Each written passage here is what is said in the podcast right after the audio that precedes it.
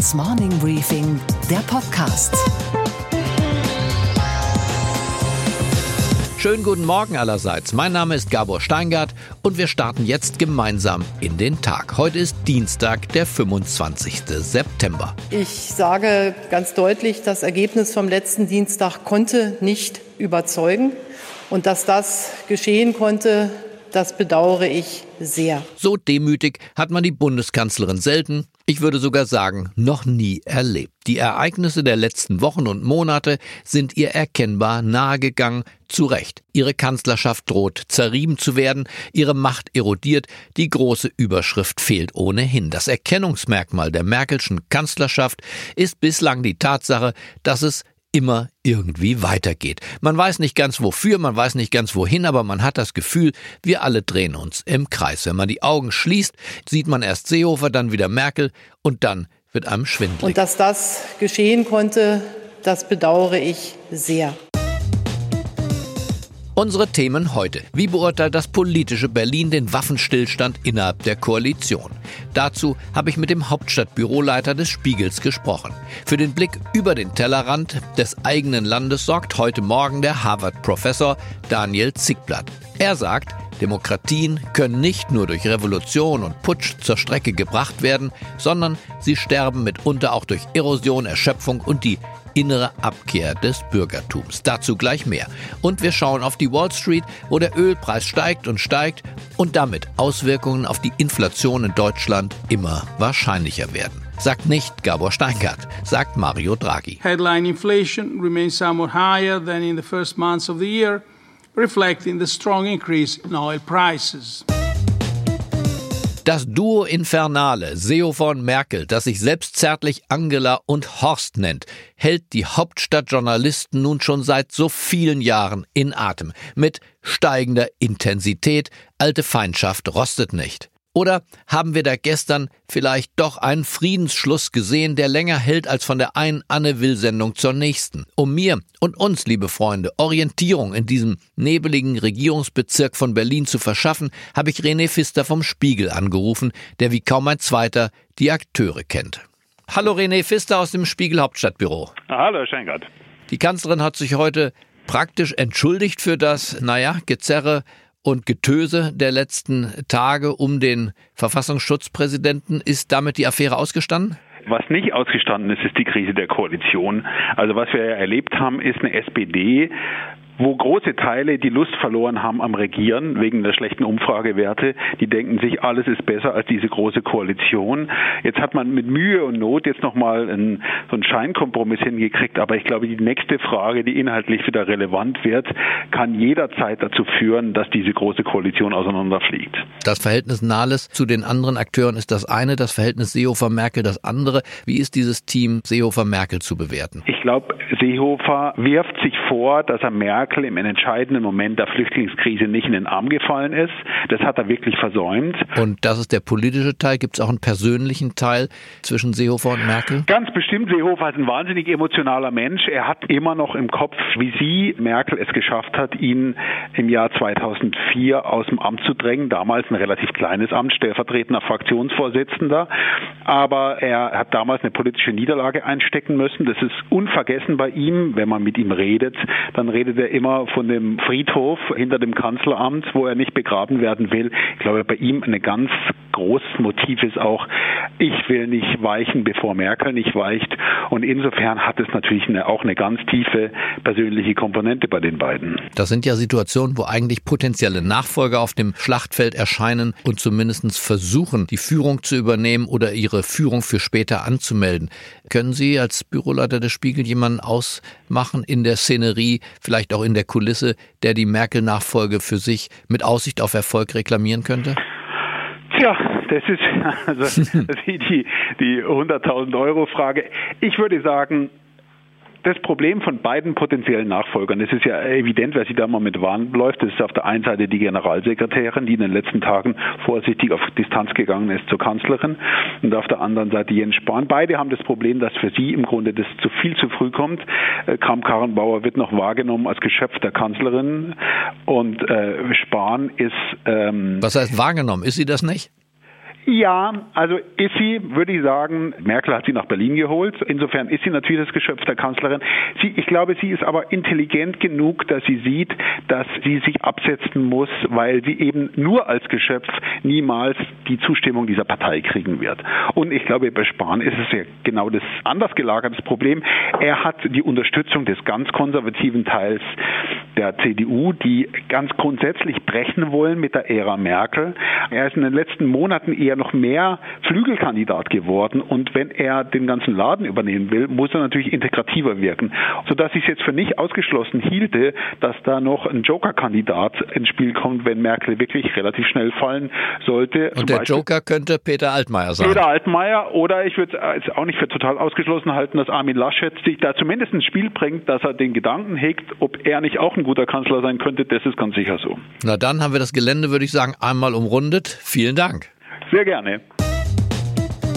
Was wir hier in Deutschland beobachten, sehen wir im Grunde überall in der westlichen Welt. Einerseits die Erstarrung der traditionellen Volksparteien oder das, was von ihnen geblieben ist. Andererseits den Aufstieg der Populisten. Harvard-Professor Daniel Ziegblatt ist Demokratieforscher. Sein jüngstes Buch heißt Wie Demokratien sterben und was wir dagegen tun können. Nach diesen Erstarrungs- und Erschöpfungstendenzen der Großen Koalition in Berlin hatte ich Sehnsucht nach historischer Einordnung. Also habe ich kurzerhand auf dem Harvard Campus durchgeklingelt. So, hi Daniel. Daniel, bevor ich dein Buch gelesen hatte, habe ich gedacht, dass Demokratien nur durch Waffengewalt oder Putsch niedergerungen werden können. Aber ich habe gelernt bei dir, das ist nicht ganz richtig. Bitte erklär uns das.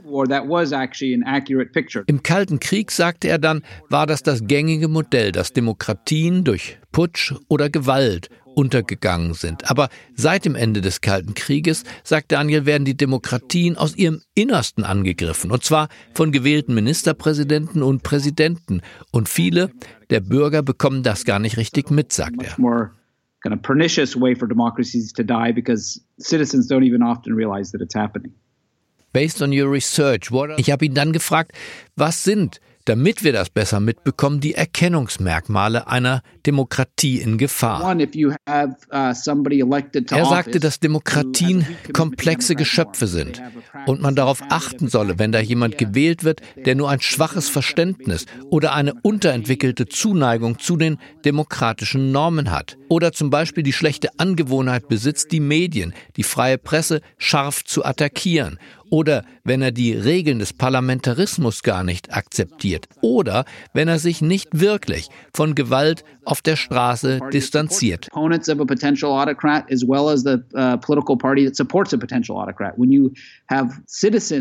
Das alles, sagt Daniel Ziegblatt, sind erste Warnsignale, die wir nicht überhören sollten. Der zweite Punkt ist, wenn wir ein hohes Maß an Polarisierung in unseren westlichen Gesellschaften erleben, und zwar von links oder von rechts. Man toleriert auf einmal gewaltsame Aktivitäten, um seine eigene Position zu verteidigen. Polarisierung erhöht die Anfälligkeit der Demokratie für einen Zusammenbruch. Woran erkennen wir dann einen autoritären Politiker oder gar einen Diktator in seiner politischen Frühphase? Man erkennt diese Menschen daran, dass sie ihrem Gegner die Legitimation absprechen, wenn sie ihren Gegner als gefährlich beschreiben, als subversiv oder wenn gewählte Repräsentanten des Staates gar keine klare Trennungslinie zwischen sich und den Gewalttätern auf der Straße ziehen. Auch das, sagt Daniel, ist ein untrügliches Erkennungsmerkmal. Wenn einer so redet, sollten bei uns alle Alarmglocken klingeln. Denn, sagt er, wer vor der Wahl so redet, wird danach alles tun, es auch in die Regierungspraxis umzusetzen. Also wie, wollte ich von ihm wissen, sollten die freien Medien auf eine solche Herausforderung für die Demokratie reagieren? You know, the free media, media can report on whatever it wants. I mean, media needs to be er sagt, ein Journalist sollte einfach immer über das berichten, was ist, und in den Medien sollte ein Wettbewerb der besten Ideen stattfinden. Die Medien hätten auf den mündigen, den gut informierten Bürger zu setzen, der dann eben nicht so leicht einer Verschwörungstheorie aufsetzt. Natürlich, sagt er, ist es in der heutigen Welt hart und wird immer härter für die Bürger zwischen echten und gefälschten Nachrichten zu unterscheiden. Alle entwickelten Demokratien sollten deshalb, sagt der Autor und Harvard-Professor, ihre Bürger trainieren. Medienkunde ist für ihn ein wirklich wichtiges Thema. Deutschland betrachtet er als Vorbild. Ihm gefällt unser Sozialkundeunterricht. Das antrainierte, anerzogene und möglichst früh anerzogene Medienverständnis sei wichtig, damit die Botschaften der Medien auf einen möglichst fruchtbaren Boden fallen. What can we here in Germany learn from the challenges democracy is facing? Was wäre die Nummer eins Lektion, wollte ich von ihm abschließend wissen, die wir aus den USA der Gegenwart lernen sollten. I think one really important lesson is that political parties er sagt klipp und klar, die Lektion Nummer eins sei die folgende. Die politischen Parteien, auch wenn sie zurzeit unpopulär sind, sind doch die wichtigsten Akteure in der Demokratie. Starke Parteien seien wichtig. Sie sollen nicht nur repräsentieren, sie sind auch die Wächter der Demokratie, denn sie wählen und testen die Kandidaten, die dann später Regierungsaufgaben übernehmen. Genau das, sagt Daniel, hat ja in der 2016er Präsidentschaftswahl in den USA nicht geklappt, als ein völliger Außenseiter das Rennen machte. Und auch wenn es manchmal belebend sein könne, dass Außenseiter in die politischen Parteien und Prozesse hineinkommen, müssten die traditionellen Parteien eben bei diesen Kandidaten sehr, sehr vorsichtig sein. Und dann noch der Rat, wenn man eine Bedrohung am Horizont sieht, eine Bedrohung für die Demokratie, dann sollte man sie ernst nehmen. Er rät uns also, seid vorsichtig mit Außenseitern, verhaltet euch nicht opportunistisch. Und was steht heute in den Zeitungen? Alle Zeitungen in Deutschland beschäftigen sich heute mit der Entschuldigung der Kanzlerin. Denn so oft kommt es nicht vor, dass Regierungschefs vor die Presse und damit ja vor ihre Wählerinnen und Wähler treten, um zu sagen, ich habe Mist gebaut. Gerhard Schröder hat das getan und einige andere Beispiele, Helmut Kohl nach dem misslungenen Gorbatschow-Goebbels-Vergleich ebenfalls. Wie lang wirkt das? Wie lang hält Haltung? Fragen die Zeitungen heute und unisono. Ist man skeptisch? Ich schaue durch die Zeitungen durch, sehe die Welt, die Süddeutsche, sehe den Reigen der Reue von Berthold Kohler in der FAZ heute und überall Skepsis, Ironie, Sarkasmus. Man bezweifelt, dass die Regierung mit dieser Haltung, sich den Problemen und damit dem Wahlvolk zuzuwenden, tatsächlich ernst machen wird. Die Süddeutsche überschreibt ihren Kommentar mit der Zeile bis es wieder kracht. Und darin heißt es, wenn Merkel den Fliehkräften etwas entgegensetzen will, muss sie vor allem eines tun, führen. Und was war heute Nacht an der Wall Street los? Der Ölpreis hat seinen höchsten Stand seit 2014 erreicht. Dabei reden alle von Sonnen- und Windenergie, von Elektromobilität. Wie kommt es dazu, wollte ich von Sophie Schimanski, unserer Wall Street-Reporterin, wissen. Ja, Trump kann sich den Mund fusselig reden, Gabor. Die OPEC, die ölfördernden Staaten, die wollen einfach nicht mit der Fördermenge nach oben gehen. Trump hatte immer wieder gesagt, die großen Produzenten sollten das Angebot vergrößern, um so den Ölpreis künstlich zu senken. Das helfe ihm natürlich bei den Verbrauchern gut dazustehen und auch bei den Unternehmen, denn steigende Ölpreise schaden eigentlich den meisten und nutzen nur den Unternehmen, die wirklich in der Ölindustrie arbeiten. Doch die OPEC und Russland haben am Sonntag in Algerien gesagt, sie würden erst einmal davon absehen, mehr Öl zu fordern, weil aber die Sanktionen gegen Iran wieder in Kraft getreten sind seitens der USA, wird im Ölmarkt einiges an Öl fehlen und der globale Ölmarkt muss ab November etwa zwei Millionen Barrel oder Fässer äh, am Tag ausgleichen. Deswegen kommt es eben in Antizipation zu diesem steigenden Preis. Analysten, mit denen ich heute gesprochen habe, sehen den Ölpreis ziemlich bald sogar schon bei 100 Dollar pro Fass. Auch im Milliardengeschäft mit Luxusgütern ist einiges los. Es gibt das Gerücht, Michael Kors könnte den italienischen Familienkonzern Versace übernehmen. Sophie, was ist da dran an diesen Gerüchten? Naja, Gabor, die Anleger, die glauben da ganz klar dran, denn die Kors-Aktie verliert ordentlich am Montag. Grund dafür, äh, da antizipieren die Anleger einiges an Kosten, die auf Kors zukommen könnten. Noch diese Woche könnte Michael Kors eben zwei Milliarden Dollar bieten, um das italienische Luxushaus zu kaufen. Versace ist der Laden von Donatella Versace, der Pullis für 2100 Euro und Turnschuhe für etwa 1000 Euro verkauft. Kors ist bekannt für Handtaschen, aber im Vergleich zu Versace günstig. Versace können sich wirklich nur die Reichen und Schönen leisten. Eine Kors-Tasche liegt da auch mal vielleicht bei Normalverdienern unterm Weihnachtsbaum. Damit mischen sich äh, billig und teuer. Kors ist regelrecht auf Shoppingtour äh, bei den Luxusmarken und hat letztes Jahr schon den Luxusschuhmacher Jimmy Choo gekauft, damals für 1,2 Milliarden Dollar. Mit Tapestry, Besitzer von Coach, ist man auch in Kontakt. Also Kors arbeitet offenbar daran, ein internationales Modekonglomerat aufzubauen mit Marken aus sehr unterschiedlichen Preissegmenten. Für Versace ist das auch eine spannende Aussicht, denn lange hatte man an einem IPO getüftelt, sich aber im aktuellen Umfeld nicht getraut. Der Umsatz liegt bei gar nicht luxuriösen 686 Millionen Euro in 2017. Kors hingegen erwirtschaftete in 2017 4,5 Milliarden Dollar und ist eben auch an der Börse gelistet und die Aktie, die verliert im Angesicht dieser Kosten stark, fast 10 Prozent am Montag. Und was, Gabor, geht eigentlich gar nicht?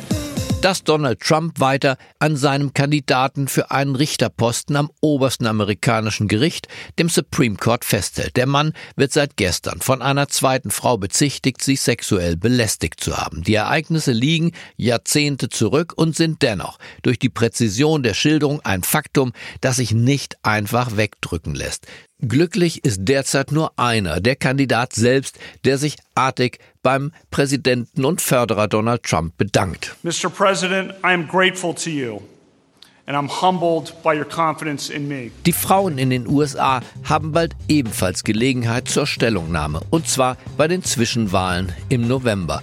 Denn der oberste Richter der Demokratie ist niemand, der vom Präsidenten ernannt wird. Der oberste Richter der Demokratie ist das Volk selbst. Ich wünsche Ihnen einen schwungvollen Start in den neuen Tag. Bleiben Sie mir gewogen. Herzlichst grüßt Sie, Ihr Gabor Steingart. Steingarts Morning Briefing, der Podcast.